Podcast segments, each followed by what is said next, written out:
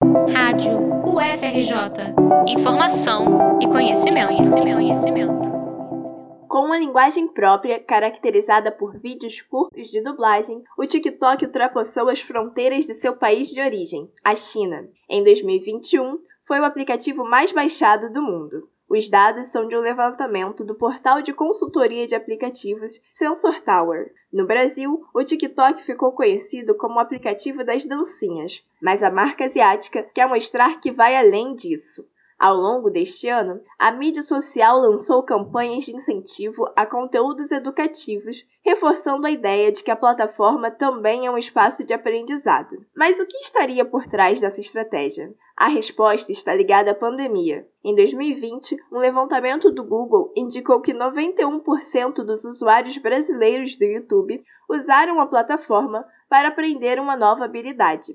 Segundo Leonardo Demarche, professor da Escola de Comunicação da UFRJ, esse comportamento ampliou uma tendência das plataformas de investir em conteúdos práticos, principalmente os da categoria Faça Você Mesmo. Desse modo, o TikTok, que tem um público majoritariamente jovem, tenta ampliar o seu mercado consumidor, atraindo pessoas mais velhas.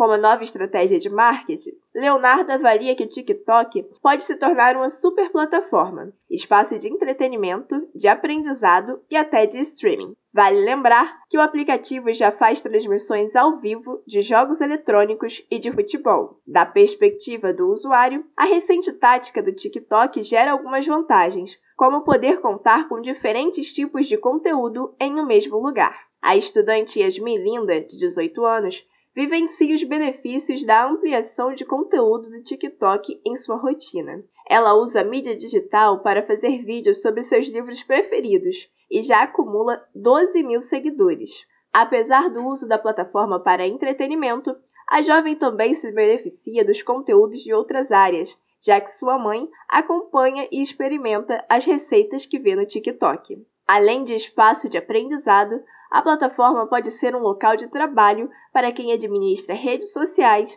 ou usa do seu alcance para protagonizar propagandas. No entanto, o aplicativo, como qualquer outro, tem suas desvantagens. Uma delas é a ação de haters, usuários que se comportam de forma agressiva contra outras pessoas. Yasmin conhece bem essa atitude.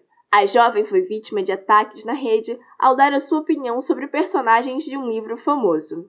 E aí eu fui falar para fazer um vídeo com um áudio que viralizou e aí o vídeo foi lá, bombou pra um monte de gente e o pessoal começou a me xingar, falando um monte de besteira sobre, sobre o que eu tinha falado no vídeo. Eu até tive que desativar os comentários e tive que fazer outro vídeo falando que aquilo ali era uma trend. Essa é outra face da plataforma, que também vem sendo usada para disseminar discurso de ódio e desinformação. A nova estratégia do TikTok pode gerar um espaço propício para a circulação de conteúdos mentirosos, avalia Demarche. A tendência do crescimento do TikTok me lembra muito o que o Facebook pensava antes, quer dizer, ainda pensa, mas não conseguiu resolver, que era ser ele mesmo a internet. Então, o Facebook tinha essa coisa absolutamente danosa de um projeto, entre aspas, social, de levar a internet para países muito pobres, desde que as pessoas acessassem a internet só dentro do Facebook. Então, me parece que é, o TikTok, de alguma maneira, ele está querendo criar um ecossistema dentro da sua, da sua plataforma para que as pessoas fiquem só na sua plataforma. Isso eu acho sempre danoso, independentemente de qual seja a empresa. Para usar o TikTok de maneira mais segura, é preciso ter cautela e controlar os impulsos. É fundamental sempre verificar uma informação a partir de diferentes fontes. Cuidado também com o que for publicar, porque pode atrair a atenção de haters e não deixe de denunciar mensagens de ódio para que elas parem de circular. Rosa Maria Santos, para a Rádio FRJ.